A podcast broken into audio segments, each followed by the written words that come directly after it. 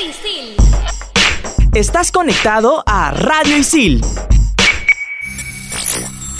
¿Sabías que en los Emiratos Árabes Unidos existe un ministerio cuyo objetivo es colocar al país como líder mundial en desarrollo de IA? Hoy, en Explícame esto, inteligencia artificial. ¿Entendiste? Es decir, que se han apoderado lo que creíamos creer y nos hacen creer que creíamos que los pensamientos que hemos tenido son pensamientos que creíamos que creíamos. Exacto. Todo tiene una explicación. ¿O no? Aquí empieza. Explícame esto. Por Radio Isil.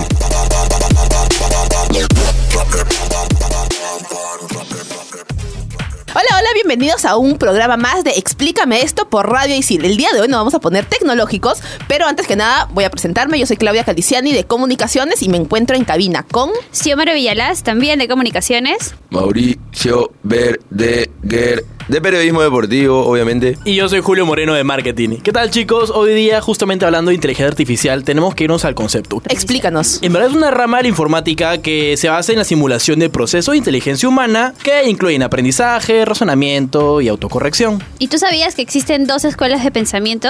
Una es la convencional, la simbólica deductiva, que quiere decir que en este caso la inteligencia artificial trata del análisis formal y estudia más o menos estadísticamente el comportamiento humano. Y existe también la computacional, que es la subsimbólica inductiva, que trata sobre el desarrollo o aprendizaje interactivo, que es decir, que las máquinas aprenden haciendo, así como en ISIL.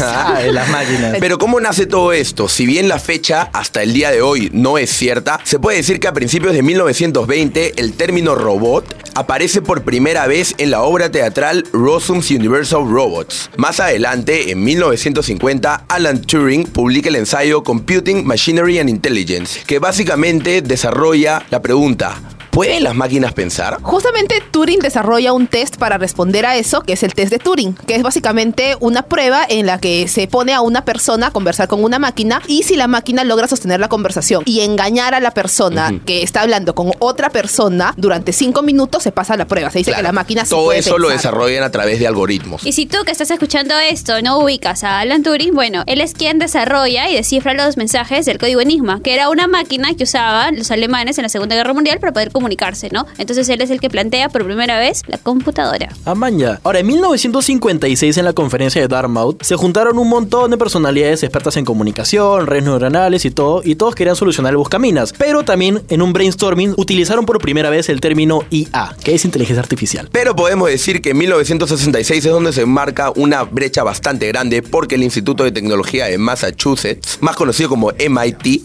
presenta a ELISA. ELISA fue uno de los primeros programas en poder procesar lo que era el lenguaje. Te hacía una conversación, básicamente era computadora con humano. O sea, le faltaban amigos. Si te faltaban amigos, te comunicabas con ELISA. Pero como no todo es bonito, empezaron las críticas. ¿A partir de cuándo? De 1972, cuando el filósofo estadounidense Hubert Dreyfus publica su libro llamado Lo que no pueden hacer los ordenadores y lanza una crítica así brutal contra la inteligencia artificial y se la tumba abajo. Ah, su que negativo ese pata. Tumbao. Un profesor de la Universidad Carnegie Mellon de USA creó en 1979 un programa llamado BKG 9.8. Becky G, así como la de Sin Pijama.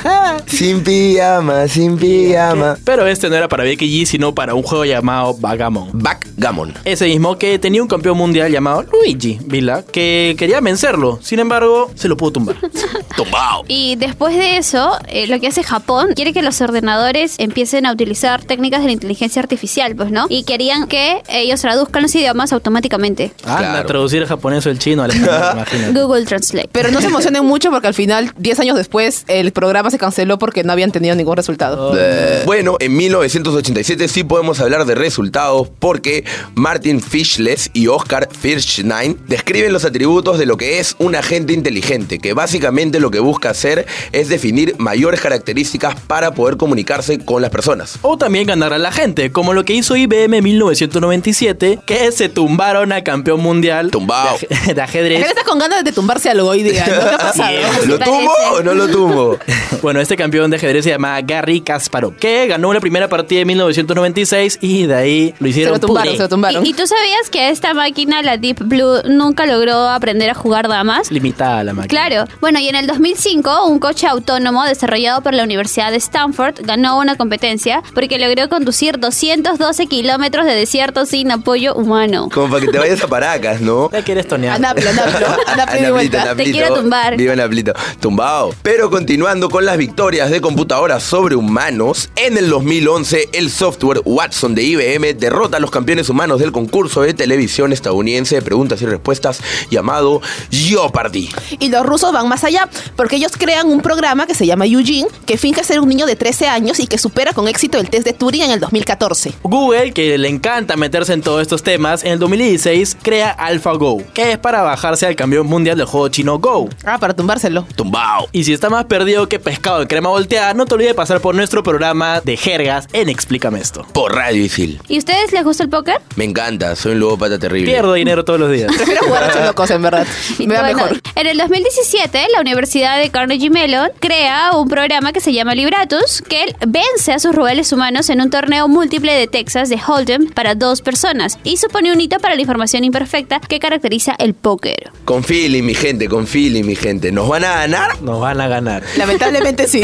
Se tiene estipulado que para el 2045, según el ingeniero y futurista Ray Kurzweil, la singularidad tecnológica y los ordenadores podrán razonar mejor que un ser humano. Este razonamiento tiene varias etapas, empezando por las máquinas reactivas, aquellas que no tenían capacidad ni de formar recuerdos ni usar las experiencias pasadas, solamente se concentraban en el momento y tomaban decisiones respecto a lo que podría pasar. Es la inteligencia artificial más básica. Pero mira, los psicólogos tienen algo que llaman la teoría de la mente, que son representaciones mentales sobre el mundo, otros agentes y entidades. Básicamente es buscar en las personas los pensamientos y emociones que afectan su propio comportamiento. Claro, porque si las máquinas van a estar entre nosotros, ellas tienen que comprender cómo pensamos y cómo nos sentimos, ¿no? Nuestros sentimientos. sobre- ¿Alguno de ustedes ha visto Chapi? Yo la Sí. vi, yo la vi. Ya, Chapi es exactamente a lo que se pretende llegar como objetivo final de la inteligencia artificial, que sea consciente de sí misma y que a la vez pueda relacionarse con las personas. Claro, casi casi como un ser humano, pues, ¿no? Como era Claro. Chapi. Bueno, y hablando de humanos y algo parecido, está el día de hoy con nosotros Felipe. El, El C, C. el terror de la gelatina en la cafetería.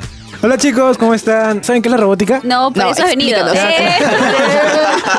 La robótica es una rama de varias ingenierías, que es la ingeniería mecánica, la eléctrica, la electrónica y la biomédica. Ah, y la ciencia de la computación, que trata del diseño, la construcción, la operación, la estructura y manufactura y aplicación de robots. ¿Y cómo Ajá. así? Mientras más avanza la robótica, también lo hace la inteligencia artificial. Hasta el punto de llegar un Terminator. O un Transformer, como Ajá. Optimus Prime. Mientras más avanzan los robots, los científicos e ingenieros quieren que ellos, o sea, los robots, se parezcan más a los humanos, haciendo que estos se conviertan en androides. Como el Android 17 y si quieren saber más sobre Dragon Ball, no se olviden de escuchar nuestro programa en Explícame esto por Radio. Exacto. Y bueno, como estos estudios están intentando desarrollar androides y lo más parecido a los humanos, En otras palabras, ¿va a llegar el punto en que los robots puedan llorar o no? eh, siguiendo la ciencia, sí. Y probablemente ahí nos hagan llorar a nosotros. Sí, te va a romper el corazón un robot. Y probablemente te dé mejores consejos que tu amigo. Bueno, es que si son más guapos, uno no. Ya hay muñecos para esos usos. ¿Crees creas tu propio. Justin Bieber o qué? Muñeca System. Ah, Bueno, Felipe, muchísimas gracias por estar con nosotros y hablarnos de robótica. ¿Cómo te encontramos y cómo te seguimos en Instagram? Pueden seguirme como Felipe-Gutiérrez 20. Esta información ha sido actualizada. Seguimos en Explícame esto por Radio Isil. Explícame esto por Radio Isil.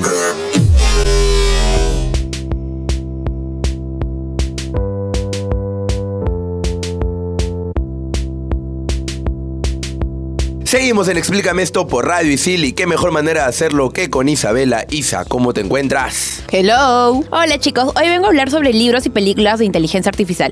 Para ello, Isaac Asimov es un referente en el género de ciencia ficción. Su obra más famosa es la serie de la Fundación. Claro, claro, yo los leí. En dichos textos narran la historia del futuro lejano. Un robot no puede hacer daño a un ser humano, como también debe obedecer las órdenes dadas por los seres humanos. Y por último, debe proteger su propia existencia y no entrar en conflicto con la primera y segunda ley. Claro, justamente en base a estas tres leyes se viene trabajando todos los progresos de inteligencia artificial y de robótica. Por último, tenemos las películas que han sido basadas sobre la inteligencia artificial. Una de ellas es Matrix, que fue estrenada a finales de los 90. Y cómo olvidar esa escena cuando parece que está haciendo limbo para esquivar las balas, ¿no? Y una de las más importantes es Terminator con el gran inacabable Arnold Schwarzenegger. Bueno, Isabela, hasta la vista, baby. Muchas gracias por seguirnos y por estar aquí con nosotros para aclarar toda la información. ¿Cómo te podemos encontrar en Instagram? Pueden encontrar como Isabela Bardales. Chao, chicos. Chao. Adiós. Chicos, ¿ustedes sabían que nosotros utilizamos inteligencia artificial todos los días? Por ejemplo, en nuestros smartphones, aunque tengo que aclarar aquí que smartphone no significa necesariamente teléfono inteligente. Inteligente en realidad es un término marketero. La inteligencia artificial está, por ejemplo, cuando nuestro asistente nos dice, ok, voy a llamar a tal, o voy a reservar una cita en tal sitio, o Sí, voy a sí. reconocer tu cara, o te voy a dactilar. Eso ya es inteligencia artificial. Y además de acompañarnos todos los días, empiezan a robarnos la chamba. Por Ajá. ejemplo, la agencia de noticias Xinhua diseñó a Qiu Hao, que es un presentador de noticias basado en inteligencia artificial y que tiene una apariencia visual y voz prestadas de una persona real que se llama Shang Xiao. Pero en febrero del 2019 aparece Xin Xiaomen, que es una presentadora que no solamente puede decir las noticias las 24 horas del día, sino que también se para, se mueve, se sienta. Les Entonces- derrocharon el piso brutalmente. Claro, o sea, Entre los comunicadores ya fuimos. ¡Qué horror! Claro, y Google no se queda atrás porque desarrolló Google Duplex que puede reservarnos citas con nuestra propia voz. O sea, nosotros estamos conversando y el programa Citas. reconoce nuestra voz. ¿Citas de qué? ¿Citas de chama o No, citas De Tinder. por ejemplo, Ay, ay, el programa nos reserva citas en hospitales o en restaurantes con nuestra voz y puede hacerse pasar por nosotros y la gente ni se entera que en realidad está hablando con Google. Oye, pero, esto no es un tema de violación a la privacidad de las personas, tipo, porque si las van a grabar, si van a grabar la voz de cada uno. Claro, es como si estuviese escuchando siempre nuestras conversaciones, así Google, como el gran hermano. Google Duplex, La Rosa Náutica, el próximo miércoles, ¿ya? Muchas gracias. De hecho, sí, hay muchos detractores y que los están incluso denunciando por infringir las políticas de privacidad y ética. Esas que todo el mundo acepta, pero nadie lee. Artísticamente también lo podemos encontrar en la música, cuando en el 2016 la compañía de tecnología IBM crea Watson Beat, que es un derivado de Watson. Lo que busca es producir una melodía artificial para los cantantes para que puedan básicamente encontrar un beat y poder crear su propio tema musical, ¿no? Y en las mismas redes sociales también. En YouTube hay un canal que se llama BuzzFeed, que saca videos así como que bien diversos, donde trata diferentes temas y también trata noticias. Hubo en el 2018 un video que lanzaron de 70 segundos en los que sale supuestamente Obama insultando al presidente Trump y le dice que es un idiota, Sí. que es un imbécil total. Pero es verídico o no. No, los productores de BuzzFeed decidieron crear este video, editarlo. Lo editaron. Les llevó 56 horas de edición para hacer un corto de 70 segundos. Pero básicamente la intención era como que alertar a la gente sobre el poder que tenían las fake news en internet. Ah. Aparte de eso, también para un tema un poco más serio de la chamba, Forbes creó una herramienta que permite escribir borradores de artículos para los periodistas. Tú seleccionas un tema, el software hace un algoritmo con diferentes noticias, te crea un borrador de la nota de prensa o de lo que tú quieras redactar y ya tú te encargas de revisarlo e ir puliéndolo en vez de hacer toda la nota desde cero. Claro. Yo quiero Sí, uno de esos para mis trabajos finales también. Para tesis, para tesis. Y hablando de lo chévere que es la inteligencia artificial y cómo nos ha ayudado en nuestra vida, por ejemplo, ahora la usan para hacer exploraciones que los humanos no podemos hacer, como llegar al fondo del océano o hacer exploraciones mineras, incluso las aplicaciones médicas, ¿no? Que es como que los doctores tienen un backup de todo lo que está pasando para poder recetar mejor. Tamaña. Y lo que nosotros, a lo que más miedo le tenemos, que es que un robot simplemente chambea sin descanso, sin breaks y sin tener hambre, ¿no? O sea, súper eficientes. De hecho, en Hollywood hay bastantes críticas a la inteligencia artificial, tanto positivas como negativas, ¿no? Por ejemplo, Om Malrik, fundador del grupo mediático de la tecnología Giga Om, comentó en el 2016, si la exageración te lleva a preguntarte qué es la inteligencia artificial en realidad, no te preocupes, no estás solo, refiriéndose básicamente a que la gente no entiende el concepto de inteligencia artificial Pero y no entiende usa. cómo desarrollarlo. En el cine también ha sido utilizado bastantes veces para comparar ciertos tipos de éxitos de una posible película. Es decir, si es que Titanic fue un éxito,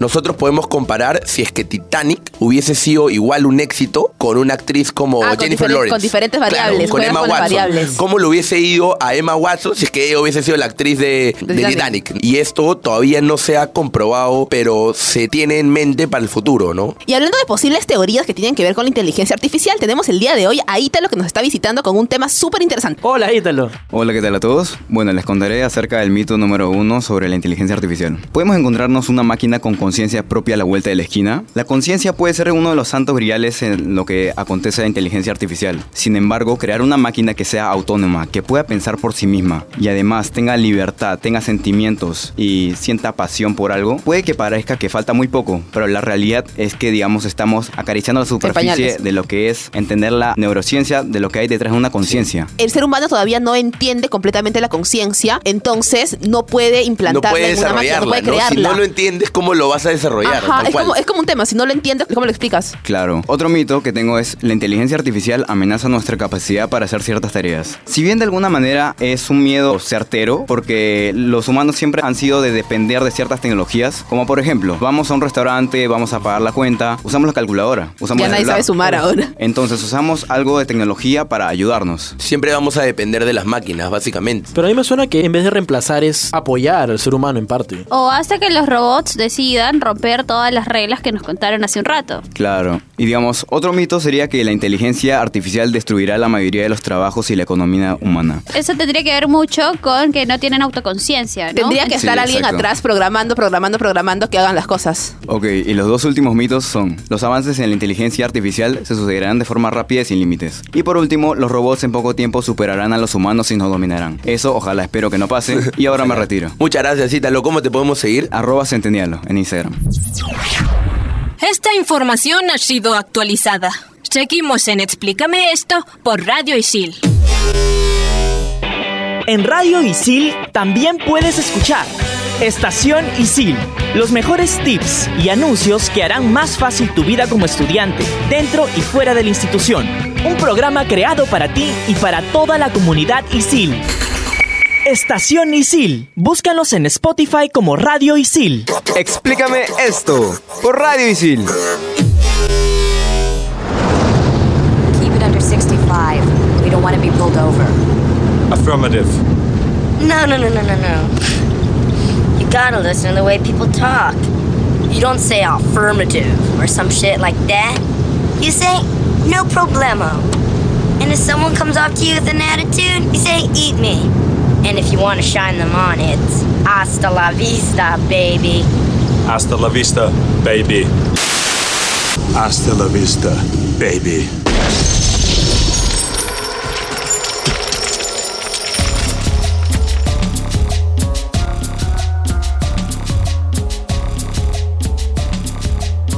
Volvemos con Explícame esto por Radicil, retomando un súper, súper dato. ¿Tú sabías que según la consultora de auditoría de PricewaterhouseCoopers, la inteligencia artificial sustituirá el 38% de las vacantes de trabajo en Estados Unidos hasta el 2030? ¿Y qué va a pasar después de 2030? Probablemente tú te quedes sin chamba. Y ahora tenemos con nosotros a Raúl Corilla, el del Photocheck más gracioso de Isil, que nos va a contar sobre el top 5. ¿Cómo estás, Raúl? Hola chicos, ¿qué tal? Hoy he venido a hablarles el top 5 de apariciones raras de la inteligencia artificial. A su madre, ¿con qué nos encontraremos? Top 5. Top 5. Top número 5. OpenAI. No es del todo absurdo, pero quisieron llegar lejos y demostrarnos que las máquinas son mejores que nosotros usando la computadora. Por ejemplo, OpenAI, esta máquina, retó al actual campeón de Dota 2, OG, ganándole en dos rounds. ¿Lo tumbó? Uno- sí, lo tumbó en dos rounds de 31 minutos y 28 minutos respectivamente. Yo no he jugado Dota, ¿eso es mucho? no? Es un poco complicado, pero le agarras el truco. Top número 4, Tai. Microsoft creó a un robot inteligente para las redes sociales, en este caso Twitter, que estaba dirigido a un público de 18 a 24 años. Todo empezó bien porque el robot se mostraba empático, pero con el pasar del tiempo, este robot terminó teniendo tendencias discriminatorias e incluso tener empatía con Hitler. Top número 3, Songmox. Básicamente, esta es una almohada artificial que simula la respiración humana. También es capaz de poner canciones de cuna y emite una luz si quieres que te despierte. ¿Saben cuánto está esta payasada? 100 ¿Saben cuánto están? 600 dólares. Prefiero seguir sola. 600 dólares por una almohada. Claro. Qué sad, qué sad, chicos, qué sad. Oye, ¿qué harán con la gente con esa almohada? Top número 2. Retrete inteligente. este robot se llama Cotter, que es básicamente un retrete que puede poner tu música favorita, aromatizar el baño y también cambia de color. ¿Y te habla, seguro o no? Está valorizado en más de 5.625 dólares. Ah, Todo por un retrete. Top número 1. Tu esposa IA. 90, un director japonés Akihiko Kondo se casó con un holograma. Es un holograma. ya, se casó con un holograma de la famosa cantante idol Hatsume Miku. Pagó nada más y nada menos que 2.800 dólares. Bien pagado, bien, Bien pagado. Yo también bien pago pagado. 2.800 dólares por Katsune Miku. Pero lamentablemente cuando fue a celebrar su boda, su familia no fue. Más triste imposible. Sí. Gracias, Raúl. ¿Cómo te seguimos en Instagram? Me pueden seguir en Instagram como Raúl-Pérez-2000. Y la recomendación del programa es... Si te dicen algo y no has entendido absolutamente nada, pregúntale a Siri. O a Elisa. O a tu mami que lo sabe todo. Oh. Y si están tan forever alone que su única alternativa es crear una pareja robot o pareja virtual, vengan a ISIL y estudien desarrollo de software. Y eso ha sido todo por hoy, chicos, y espero que una máquina no me reemplace de acá al futuro. Les habló Mauricio Verder de Periodismo Deportivo. Xiomara Villalaz de Comunicación Integral. Claudia Caliciani de Comunicaciones. Y Julio Moreno de Marketing. Chau, chau. Hasta la vista, baby. Información procesada al 100%. Hasta aquí explícame esto por Radio Isil. Explícame esto. Claudia Caliciani, Gabriel Villafuerte, Isabela Bardales, Ken Takayama, Aarón Ayesta, Ítalo Cervantes, Denise Salcedo y Mauricio Verdeguer. Explícame esto por Radio Isil. Estás conectado a Radio Isil